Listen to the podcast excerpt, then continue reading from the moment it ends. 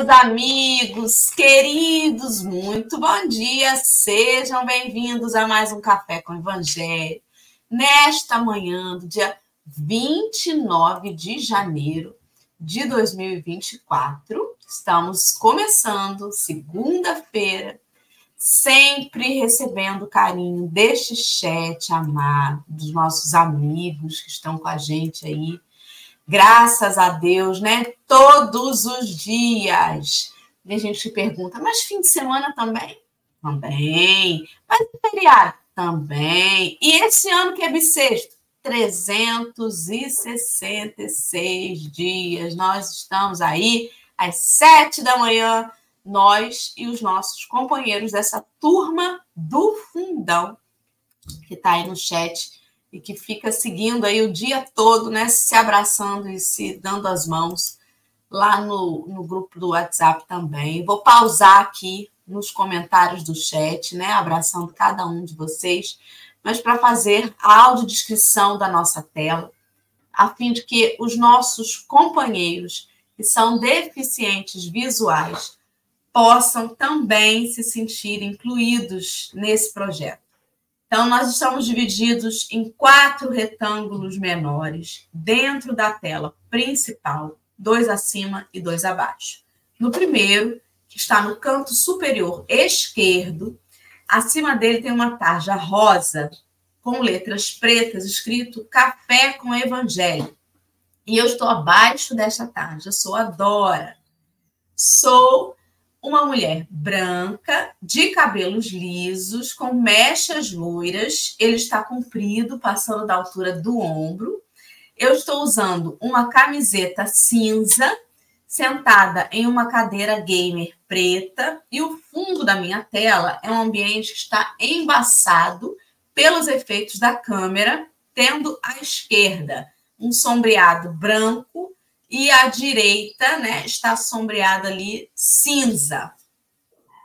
Do meu lado, no canto superior direito, está a nossa intérprete de Libras, que é voluntária nas segundas-feiras, a Adriana. Adriana é uma mulher branca, ela tem os cabelos lisos, loiros, é, tá partidinho para o lado, batendo ali na altura do ombro, a Adriana está vestindo uma camisa na cor preta. E o fundo da tela da Adriana é uma parede clarinha, em tom de verde clarinho. E do lado dela, no canto esquerdo, tem um vaso de planta. Abaixo de nós está o nosso amigo Henrique, que é um homem moreno, no canto inferior esquerdo, perdão, um homem moreno, de cabelos castanhos, preso para trás num coque acima da cabeça. Ele usa barba e bigodes espessos, escuro, e está vestindo uma camisa azul escura. É, e o fundo da tela de Henrique é uma parede cinza à esquerda, com o fundo aparecendo a lateral direita e o teto na cor branca. Nesta parede branca tem dois violões pendurados e duas prateleiras brancas com alguns objetos acima. Do lado dele está o nosso convidado de hoje, que é o Abel.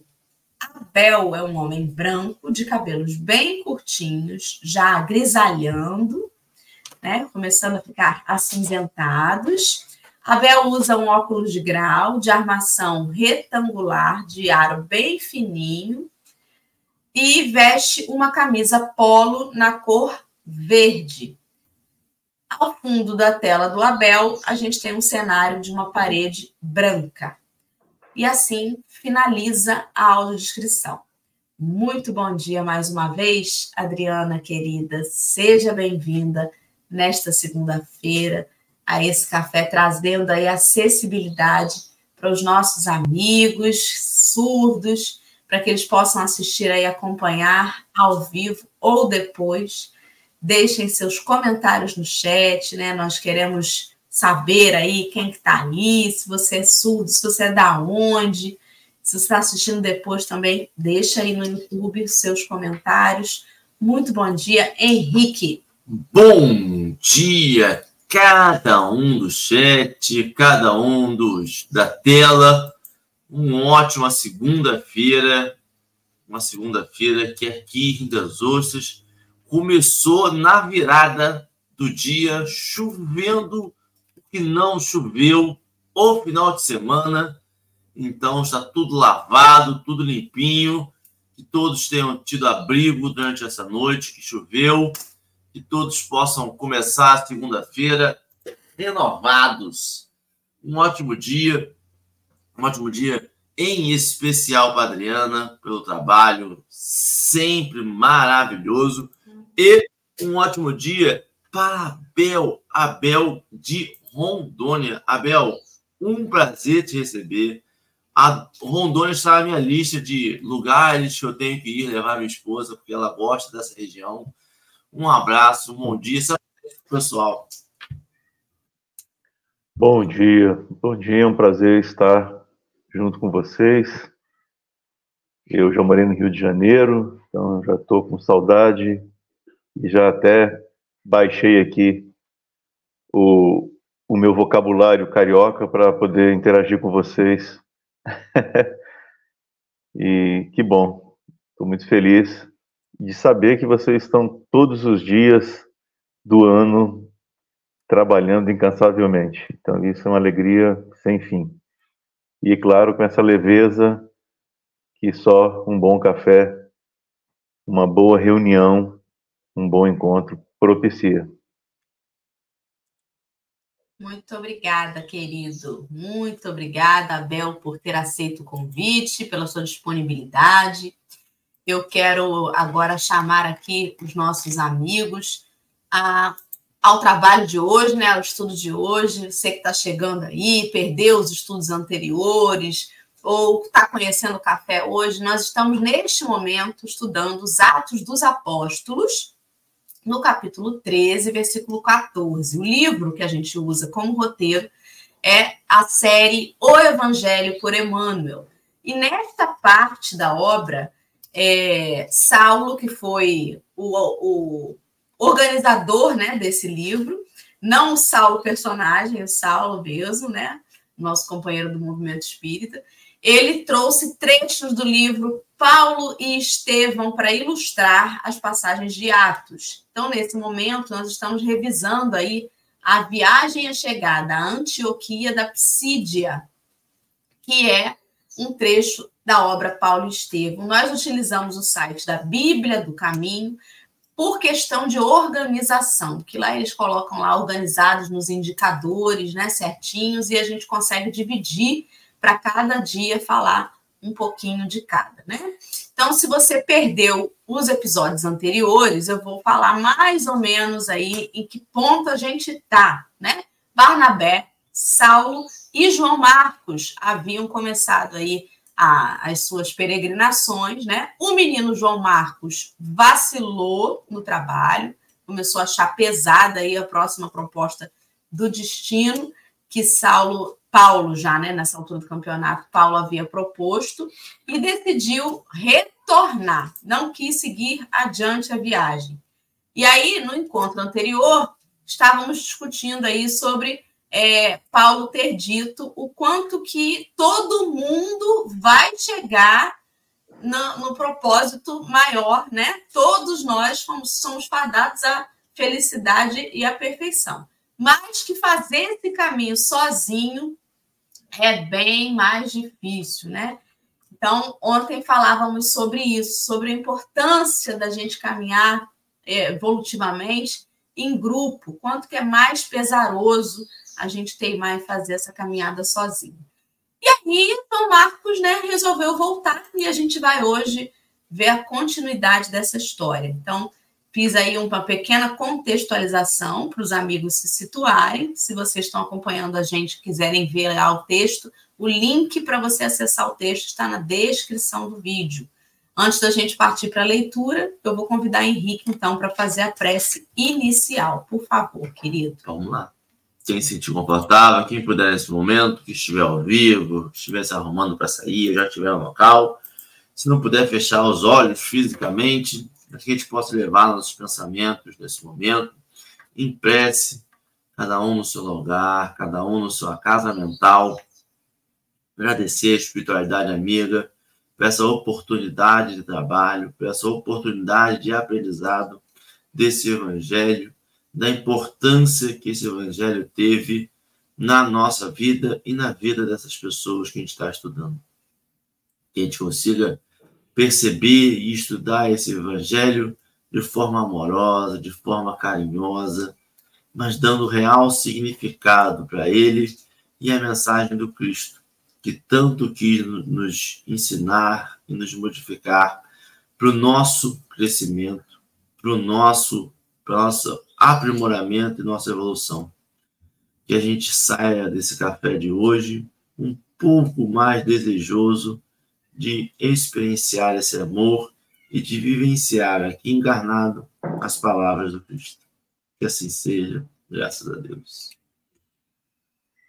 Graças a Deus, e assim vai ser, né? Vou colocar agora é, a nossa intérprete para o ladinho, para poder colocar o texto na tela. Isso aí. Então, nesse momento, nós temos a Adriana na tela com o texto logo aí à direita, no fundo rosa, com letras pretas. Vou colocar aqui é, o teleprompter para girar. Na sua velocidade de leitura, Bel, fique tranquilo. Quando a gente finalizar os dois itens de hoje, a gente volta para a configuração anterior para começar o bate-papo. Ok. Logo após o incidente, os dois missionários demandaram as estradas impérvias. Pela primeira vez, foram obrigados a pernoitar ao relento, no seio da natureza. Vencendo precipícios, encontraram uma gruta rochosa na qual se ocultaram para repousar o corpo mortificado e dorido. O segundo dia da marcha escoou-se-lhes com a coragem indômita de sempre. A alimentação constituía-se de alguns pães trazidos de Pergue e frutas selvagens, silvestres, colhidas ali e acolá. Resolutos e bem-humorados, enfrentavam e venciam todos os óbices. De quando em vez, era indispensável ganhar a outra margem do rio, ao toparem barreiras intransponíveis.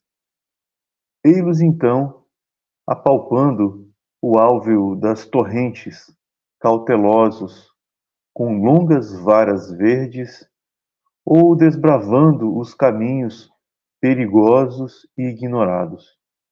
A solidão lhes sugeria belos pensamentos sagrado otimismo extravasava dos menores conceitos. Ambos afagavam carinhosas lembranças do passado afetivo e esperançoso. Como homens, experimentavam todas as necessidades humanas, mas era profundamente comovedora a fidelidade com que se entregavam ao Cristo confiando ao seu amor a realização dos santificados desejos de uma vida mais alta.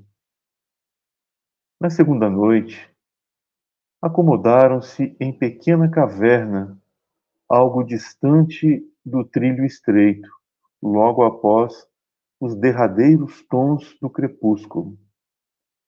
Depois de frugalíssima refeição, passaram a comentar animadamente os feitos da Igreja de Jerusalém. Noite fechada, e ainda suas vozes quebravam o grande silêncio. Desdobrando os assuntos, passaram a falar das excelências do Evangelho, exaltando a grandeza da missão de Jesus Cristo. Se os homens soubessem dizia Barnabé fazendo comparações.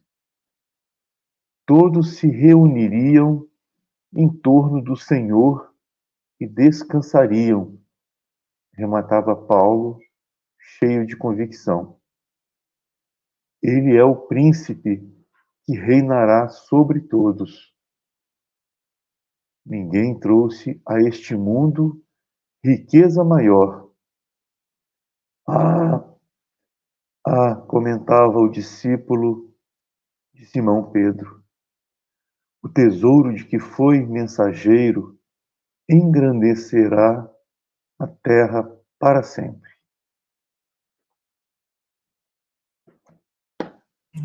Vou retomar aqui a configuração da tela. Pronto. Agora sim, vamos começar a bater um papo agora, meu amigo. Fica à vontade para as suas primeiras considerações aí. Muito bem. É, ao ler os Atos dos Apóstolos, ou trechos em que os Atos dos Apóstolos é abordado na obra Paulo Estevão, nos vem à mente a necessidade de aprendermos com aqueles personagens valorosos, com aqueles trabalhadores resolutos, com aquelas pessoas que souberam vencer tantos obstáculos, né? E, e o que não falta são personagens que nos traz força, ânimo, coragem de viver. E temos aí neste nesta viagem, nessa viagem tão difícil, né, nessa aventura, a figura nobre de Paulo e de Barnabé. É, possivelmente vocês já falaram de Barnabé, o discípulo de Simão Pedro. Uhum. Ele era grego, né, lá de Chipre, e era uma figura notável porque pela descrição ele era tinha porte atlético, né, era uma figura é, de boa constituição física e ao mesmo tempo era uma doce figura, uma pessoa muito simples, acolhedora, e por isso o próprio Emmanuel diz que em algum momento ele se apaga. Ele se apaga justamente para deixar que Paulo pudesse cumprir né, a sua tarefa. E é claro que nós já conhecemos pessoas assim. Pessoas que passam em nosso caminho, discretas, mas com, com o coração cheio de, de amor por nós e, e nos traz, essas pessoas nos trazem no momento certo a dose de coragem que precisamos para prosseguir na nossa grande aventura, né? na nossa jornada de, de vida, de reconstrução e por falar em reconstrução, quem estava se reconstruindo era Paulo. Paulo já estava no caminho.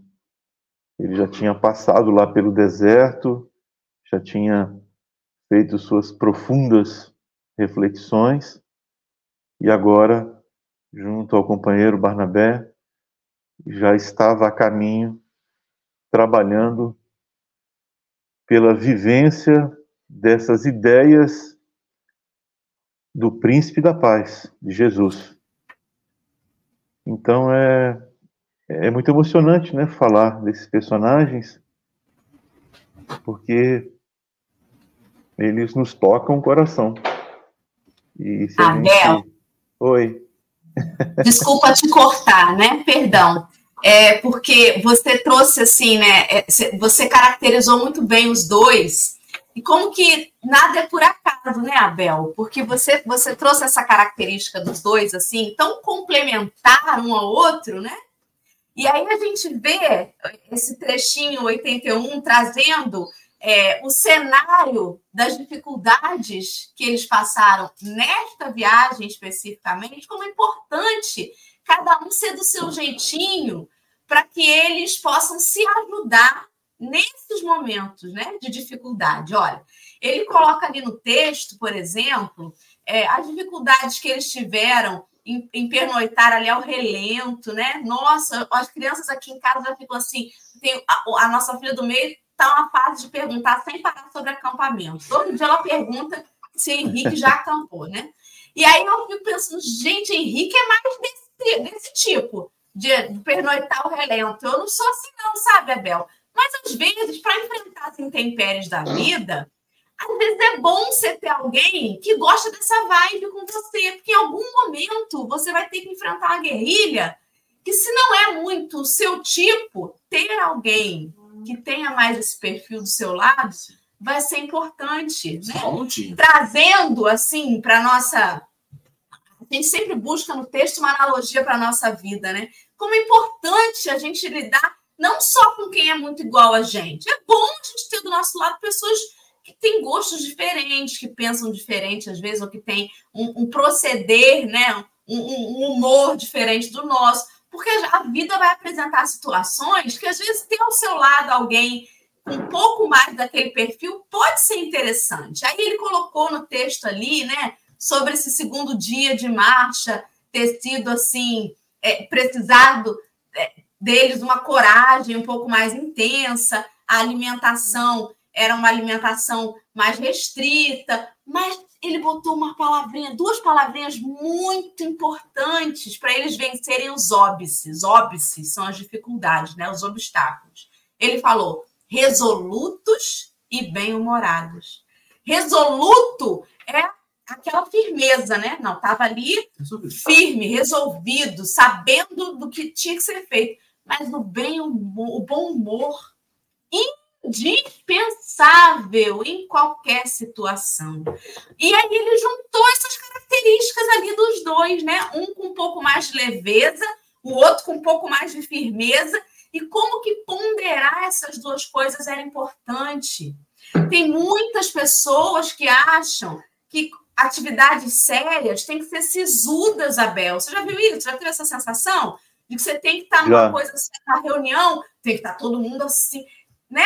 Se de repente, sem querer, alguém engasga, alguém derruba uma caneca, alguém escorrega, você tem que prender o. Eu sou a pessoa que cai no riso no momento sério. Fico nervosa, né? Em vez de eu ficar nervosa e ficar séria, eu abro a boca, ri, e às vezes né, nem cabe ali uma risada e eu tô nervosa rindo. Então, você tem que saber ponderar, porque também o bom humor exacerbado tem hora que não cabe. Tem hora é. que você, não adianta você ficar sorrindo de tudo. Tem hora que você tem que ir se manter equilibrado, sério. Como que é tão bonito de perceber que nas intempéries da vida você tem que agir com firmeza, mas que o bom humor é tão importante, né? Joana de Ângeles, ela nos remete a isso em vários textos dela, do quanto que uma das características dos espíritos de luz é a leveza e o bom humor. Tem um companheiro no movimento espírita, ele esteve aqui no café algumas vezes com a gente, é Tiago, né, Henrique? Você, você gosta dele, a Você fala que parece meu primo. É, que ele, ele agora tem feito stand-up espírita. Olha, aí, né? Tem muita gente que critica. Absurdo, fazer piada com o espiritismo. E aí perguntam assim: no stand-up dele tem palavrão? Esses dias mesmo ele respondeu: gente, por que tem que ter palavrão para fazer humor? Não tem. É possível ser bem-humorado sem fazer piada é, diminuindo ninguém, sem fazer piada com, com bullying, sem fazer palavrão. É possível ser bem-humorado com Jesus. Isso causa uma estranheza nos companheiros. Impressionante, né, Henrique? Fala aí. Eu vou dizer para você, eu não sei se, se é uma sensação que eu tive ao ler o texto, se mais alguém teve essa sensação. Ontem foi a despedida. Né? João Marcos. Uhum. Ontem João Marcos saiu e ontem foi um texto sério sobre os avisos de Saulo a João Marcos, né?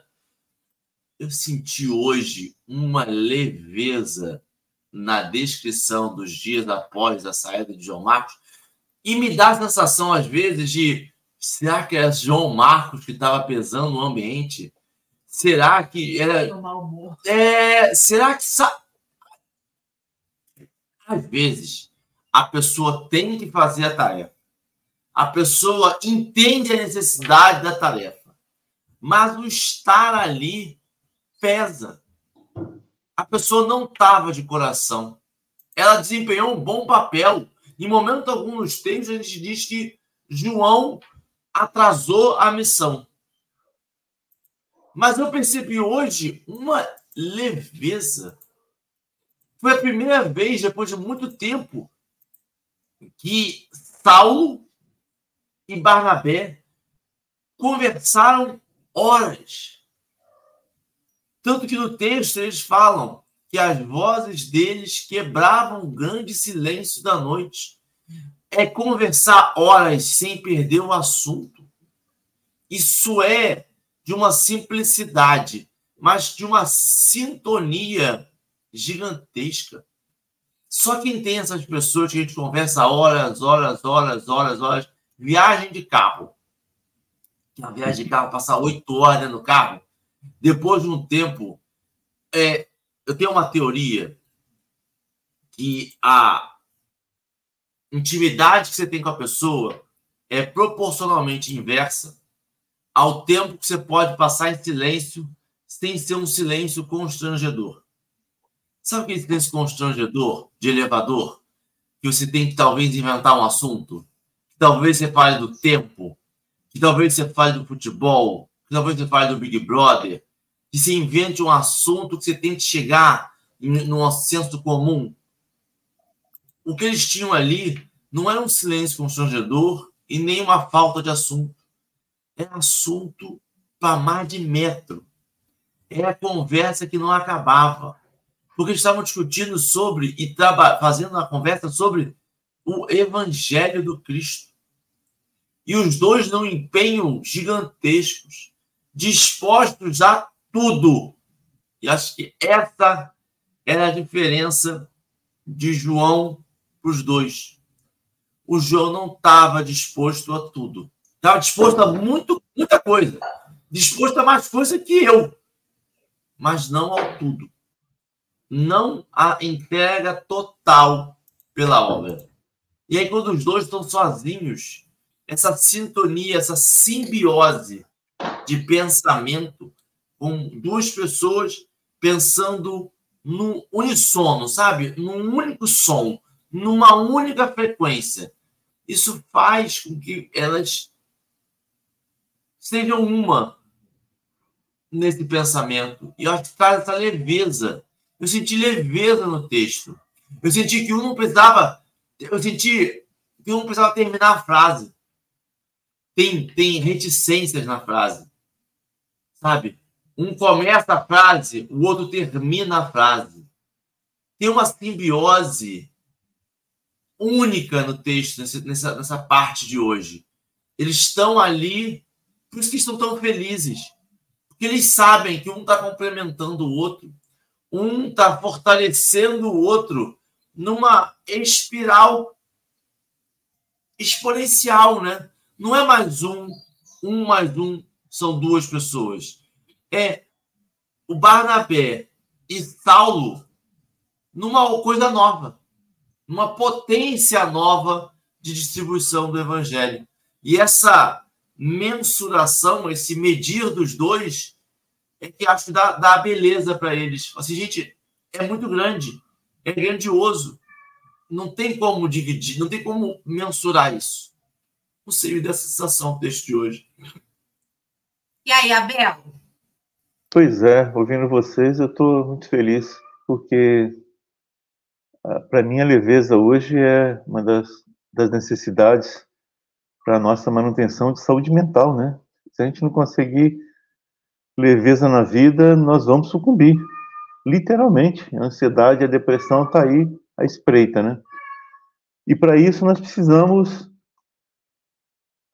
para tocar um assunto mais sério e chato, que é hoje as pessoas estão querendo se agarrar e se agarram às coisas indevidas, né? Por exemplo, às certezas absolutas Certeza absoluta leva ao fanatismo. E aí as pessoas querem ter razão. Gente, essa briga por ter razão, não, é o que eu acredito. Isso é loucura, gente. Muita loucura. Então, hoje, nós devemos buscar não essas certezas absolutas para a gente brigar, né? Quem é que tem a, a versão mais elaborada da realidade, quem é que tem a narrativa mais perfeita. Nós temos que buscar essa sintonia dos amigos. Amigo não fica digladiando para saber quem é melhor. Eles constroem juntos algo melhor, é diferente. E aí a gente pensa na conversa dos dois e eles estão falando de Jesus. E aí entra uma complicação, né? Quem é o nosso Jesus? Quem é esse Jesus? Porque, para começar, né, a doutrina espírita nos revela outras faces de Jesus. Isso já é uma coisa assim fantástica. Então, Jesus, segundo o Espiritismo, é o amigo, é o irmão mais velho, é aquele que está lá no livro Boa Nova, de Humberto de Campos, uma das passagens mais belas né, da literatura mundial, quando ele diz para Pedro, quando Pedro questiona ele sobre o porquê dele transformar água em vinho, não iria contribuir para a gula, para para embriaguez, e Jesus devolve o questionamento uma pergunta: Pedro, conheces a alegria de servir a um amigo? O vinho ali foi nesse sentido. Foi para atender um amigo que precisava de vinho. Ele não precisava de outra coisa. Então a questão não era o vinho, era atender um amigo que precisava continuar a sua festa, a sua festa de casamento. Então é servir a um amigo. Então, esse Jesus mais próximo de, próximo de nós é que precisamos. E quando nós conseguimos nos sentir próximos de Jesus e entender a, a sua mensagem, a nossa vida se transforma. Então, às vezes, a gente precisa é, nos reposicionar para entender qual é a mensagem, qual é a boa nova, qual é da, da boa nova. E é isso. Fala, Henrique. É porque né, é, o texto fala isso, né? Porque ele fala assim, no final do 31 ele fala, como homens experimentavam todas as necessidades humanas. Porque a gente vai experimentar a necessidade humana. O nosso Deus, o nosso Jesus, não é o que vai carregar a gente no colo. Nem o do Saulo era, nem do Paulo era, era nem de Barnabé era. Eles eram os que iam experimentar as dificuldades da vida. Mas era profundamente comovedora a fidelidade com que se entregavam ao Cristo, confiando ao seu amor a realização dos santificados desejos, desejos de uma vida mais alta. Eu acho que está aqui, Abel. Quais são os nossos desejos? Eu desejo uma vida mais alta. Qual é o meu conceito de vida mais alta? O meu conceito de vida mais alta é aquele que vai chegar em casa, tem um ar-condicionado central na minha casa, as luzes são luzes indiretas, iluminadas, controladas por uma inteligência artificial, onde eu vou comer do bom e do melhor, andarei num carro importado, um carro caro, que terá provavelmente um motorista, onde empregados revezarão para me, para me saciar. Se eu estou com sede, um sininho será tocado e será entregue uma água na temperatura que eu gosto é essa a minha realização? É essa a vida mais alta que eu tenho? Quando eu penso em espíritos evoluídos, eu penso em alguém com um cheirinho, daquele cheirinho de talco, com aquela roupa bem passada, que alguém passou noites e noites passando aquele fio de linho tecido à mão, ou eu penso em alguém que trabalha, em alguém que bota a mão na massa, em alguém que vai descer no umbral para resgatar almas perdidas, em alguém que vai nas profundezas, em alguém que se preocupa com cada um das ovelhas. Quando eu penso em Cristo, eu penso num Cristo iluminado, que afasta completamente todas as trevas, ou naquele que vai lá no Distrito Vermelho e abraça os irmãos que são perseguidos. Essa, para mim, é a concepção. Quando ele fala, quando eles ali estão desejosos e estão felizes, que estão confiando, que estão trabalhando para uma vida mais alta, é porque eles estão identificaram, traduziram, trouxeram para eles o real significado da evolução. A evolução não quer dizer que você não vai chorar. A evolução não quer dizer que você não vai sentir. A evolução não quer dizer que você vai ficar sentada na rede, dando como se fosse um grande oráculo. Vem a mim que eu vou te ensinar, meu jovem. Não. É, eu vou até aí. Eu vou andar com você. Eu vou caminhar cada um dos seus passos. E, assim, e isso, Abel, eu fico olhando, cada vez que eu percebo eu, eu, eu na dúvida, eu volto para o Novo Testamento e para o Velho Testamento. E eu percebo cada vez mais a gente tentando trazer um Deus que, para nós, já não compreende mais a nossa sociedade. Um Deus que já é pré-revelação, é antes do Cristo. A gente cita com maestria, muitas das vezes, o Velho Testamento desejoso para aquele Deus que interfere, que age, que trabalha, que tem uma personalidade um pouquinho mais humana do que esse Deus de eterna bondade, eterno amor que Cristo veio revelar para a gente. Ontem a gente fez uma palestra um estudo muito interessante sobre essa percepção do como a sociedade vai moldando.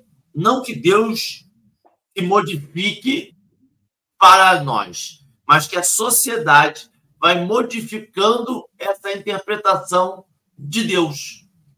E uhum. como a gente hoje está tentando voltar numa interpretação. Só que, Abel, a gente esquece que a vida é de um caminho único. Eu não tenho como fazer um retorno e voltar 300 anos atrás.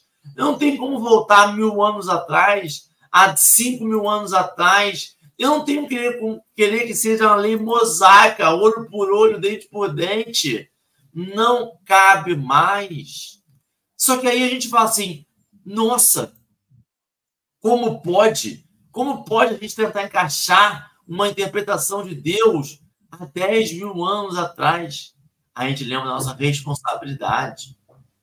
Talvez esses espíritos que estão retornando agora tenham vindo há 10 mil anos atrás, há mil anos atrás, há dois mil anos atrás. E a versão que eles encontravam de Deus era aquela mosaica. Cabe a nós, que já temos a revelação do Espiritismo, cabe a nós, que somos cristãos, identificar eles e falar assim: olha só, esse Deus não é só isso. Ele tem amor, ele tem perdão, ele tem regras universais, mas que não são leis que não tem essa ênfase gigantesca nisso, tem muito mais do que isso. Cabe a nós cristãos revelarmos a essas pessoas a grande revelação do esse Deus de amor, esse Deus do perdão, esse Deus que quer a gente caminhando. Essa felicidade da caminhada deles fica latente para mim no texto. É, é, eu, vou, vou puxar o gancho aí do que você tinha falado no início sobre desejo de uma vida mais alta, porque é justamente sobre isso. É aí que a gente empaca com o entendimento de Deus, que é tão diferente, às vezes, de uma pessoa para outra. Mesmo entre os cristãos, né? O entendimento da vida mais alta, para alguns companheiros que se intitulam cristãos, é justamente a prosperidade material.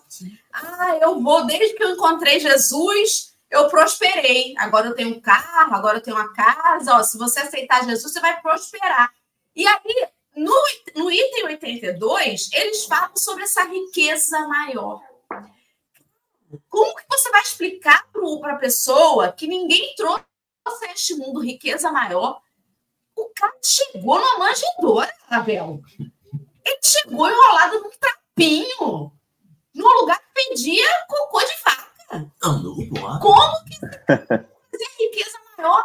Isso é tão louco para um pensamento muito materialista. O cara que trouxe a riqueza maior nasceu pobre, cresceu carpinteiro e morreu crucificado. Que riqueza é essa? Que loucura, né? Para a cabeça ainda de, de, nós, muito imperfeitos, muito materializados, e que dependemos da materialidade ainda, é, isso, isso ainda causa muitos conflitos internos, né, Abel? Sim, Rapidinho. e mais. Só um minutinho, me veio agora a mensagem. Aí você vê, né? O, o Judas é, resolve e entende, a, a, e resolve trair Jesus, porque para ele, aquela imagem de Jesus entrando em Jerusalém em cima de um jegue, não, jegue? É uns dias antes, né, Norton? Uns dias antes, aquela, aquela imagem era uma imagem de sucesso, a maior, o maior sucesso de Cristo. Olha, olha que loucura. Ele entrou num jegue. Porque ele sempre andava a pé.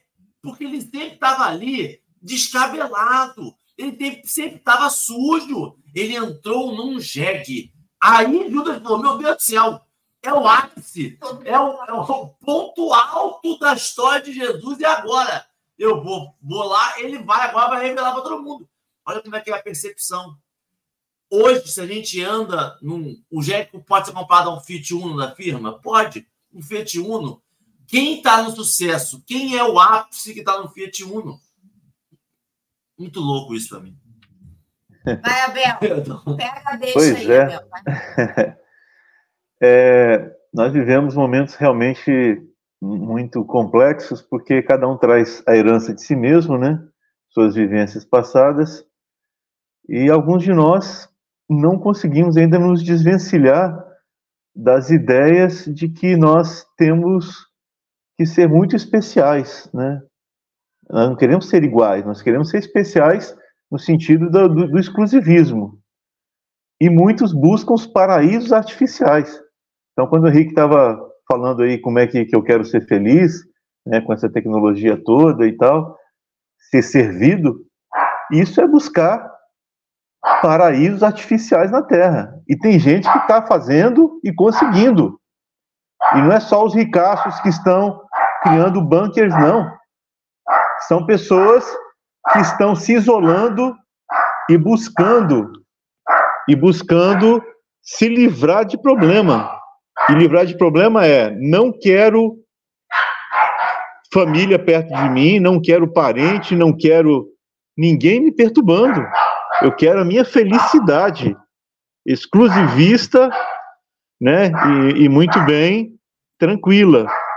Então, tem gente fugindo do mundo sendo deixa cristão. O cachorro, deixa o cachorro latir e deixa o gato miar. O, o pessoal está acostumado. O pessoal está tá, acostumado. legal, a legal. Aqui é Francisco assim. A gente aqui tem cinco gatos, estou até sentindo falta, porque hoje não tem nenhum aqui com a gente. Pode deixar latir, não atrapalha, não. Pode continuar aí.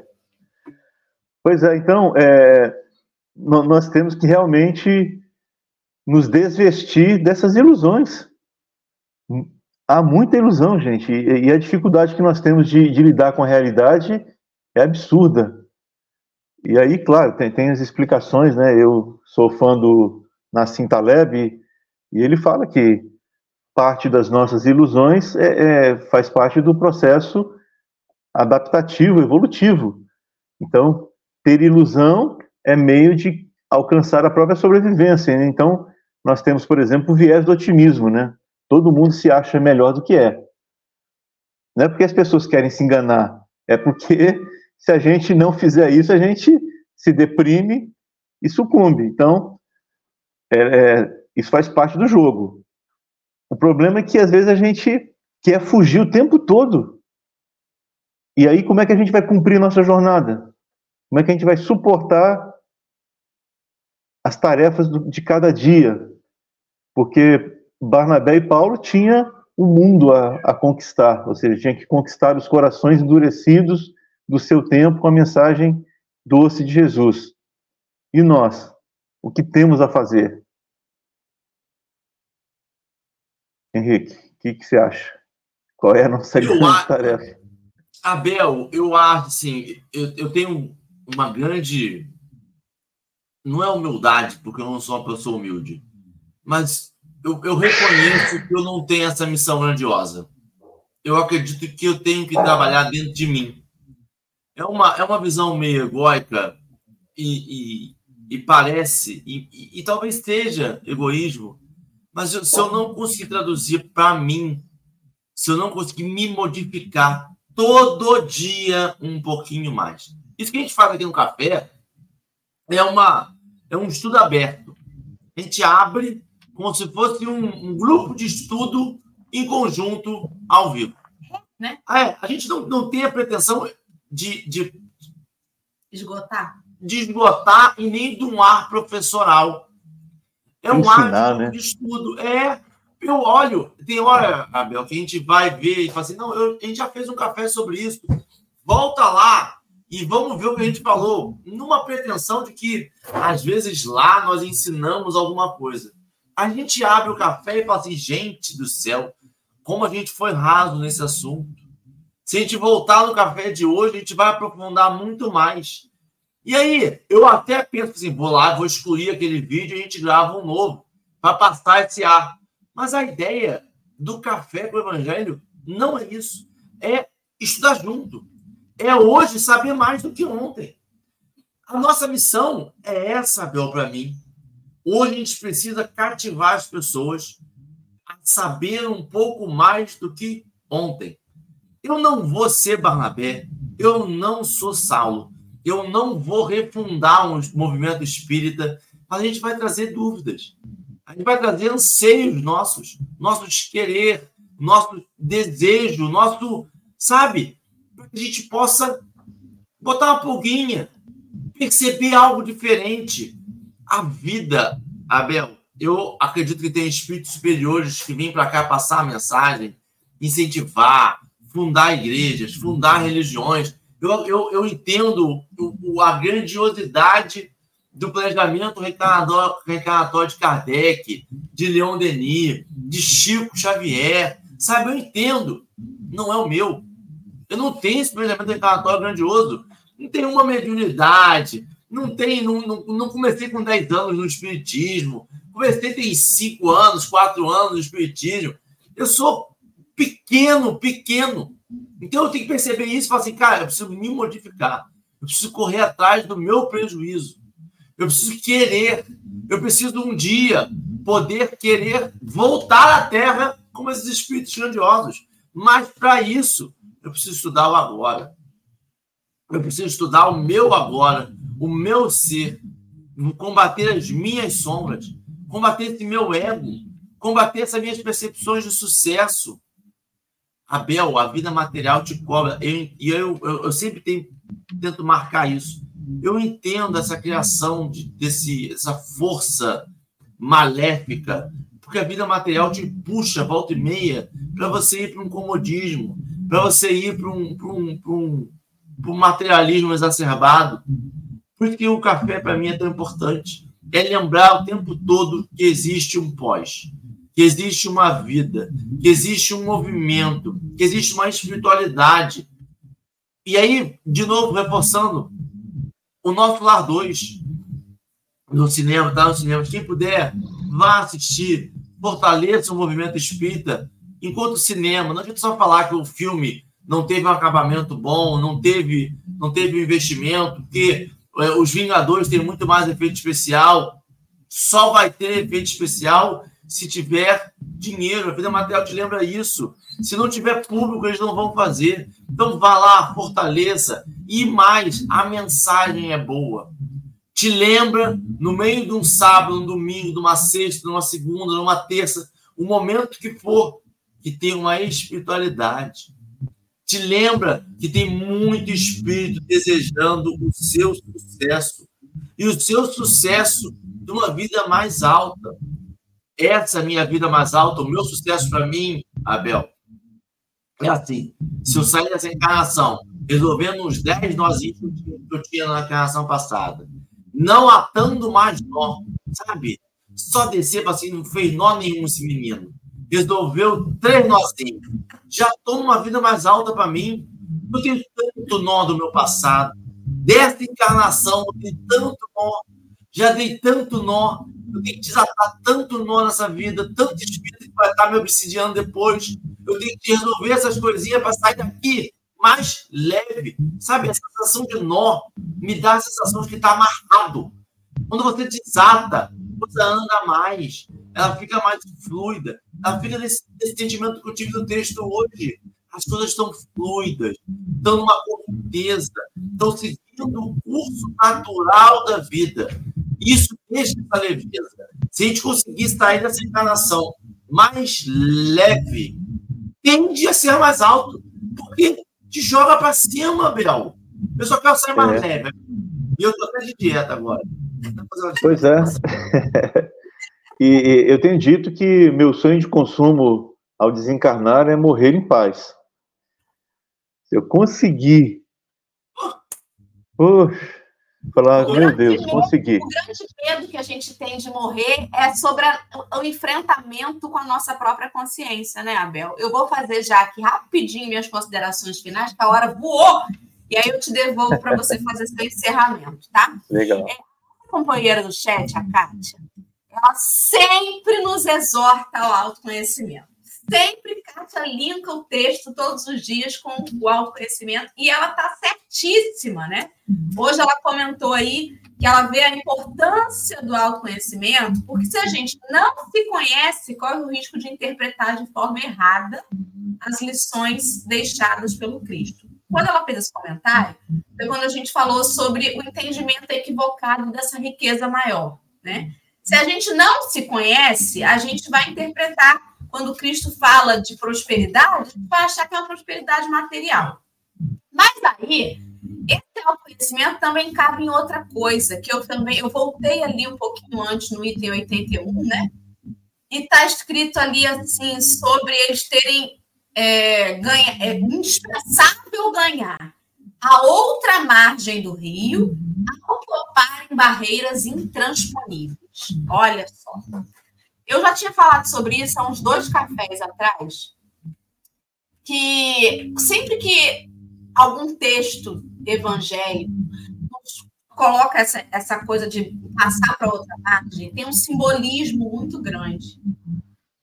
Passar para outra margem remete a gente olhar outros pontos de vista, a gente mudar de sintonia, a gente perceber que tem hora que é preciso virar um pouquinho a página. Há muitos anos atrás, o Marcelo Burra, que é da Turma do Café, ele fez uma palestra chamada Psicose Afetiva que é quando você tem uma monoideia, eu quero isso, eu quero isso, eu quero isso, eu quero isso.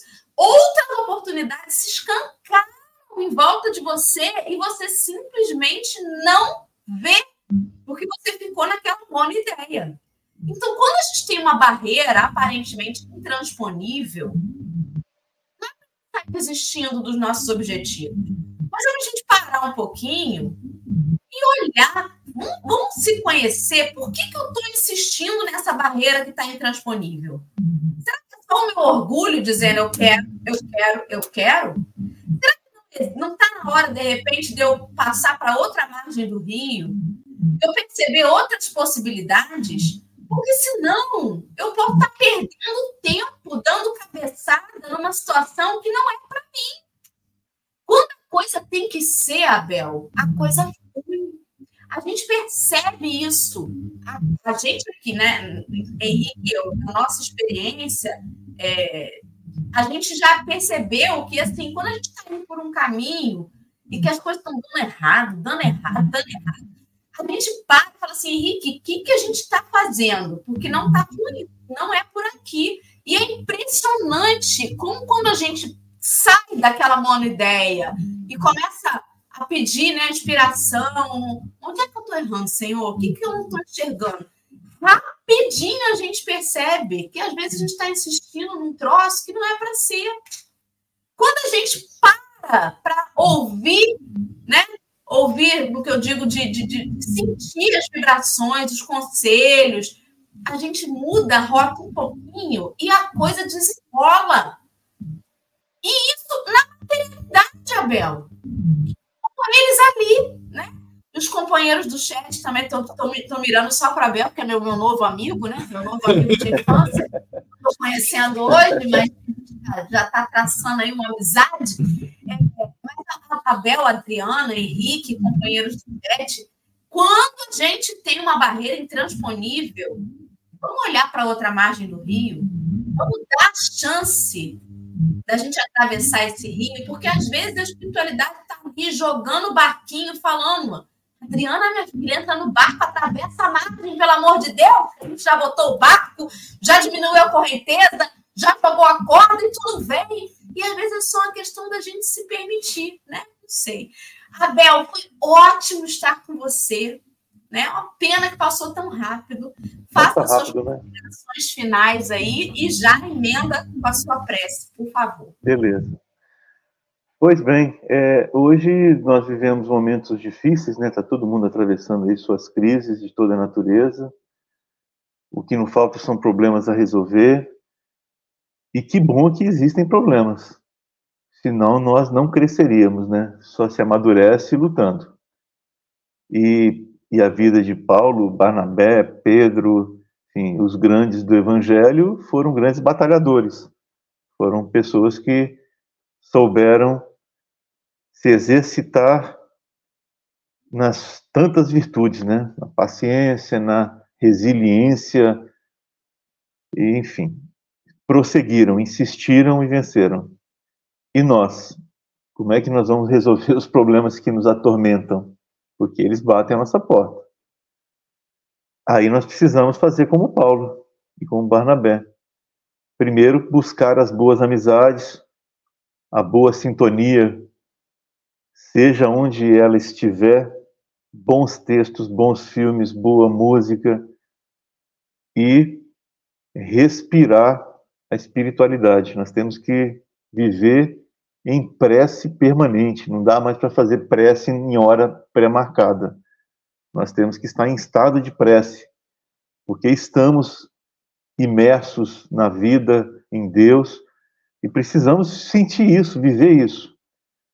Só assim a gente vai conseguir os filtros necessários para a gente captar a solução dos nossos problemas. Aí, quando a gente estiver lendo, assistindo, conversando, virá a intuição, virá a inspiração, dizendo: olha, o caminho é esse. Então, nós precisamos buscar essa sintonia, acreditar que não estamos sozinhos nem abandonados, que Deus está conosco, sim, e estamos nele, e Jesus continua cuidando de cada um de nós, de todo o planeta, de cada família, e que nós seguiremos, sim, iremos seguir a nossa jornada e venceremos. Temos aí os exemplos maravilhosos e os Atos dos Apóstolos, né?